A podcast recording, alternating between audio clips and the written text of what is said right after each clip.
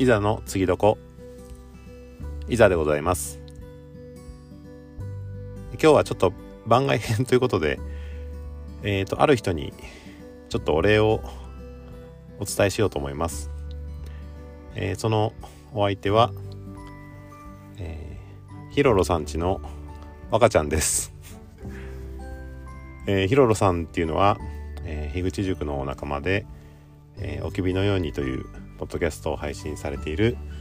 ヒロロさんでで、えー、そのお子さんのね若ちゃんがいつも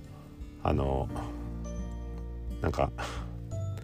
僕の あの名前を連呼して あの楽しんでもらってるようなので、えちょっとお礼を お伝えしたいなと、えー、思っています。はい。えー、若ちゃん、あの、いつも聞いてくれてありがと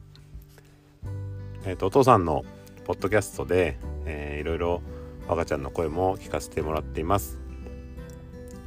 まあ、ちょっとあの、恥ずかしいんですけどね、えー、若ちゃんが、えー、いざさん、いざさんって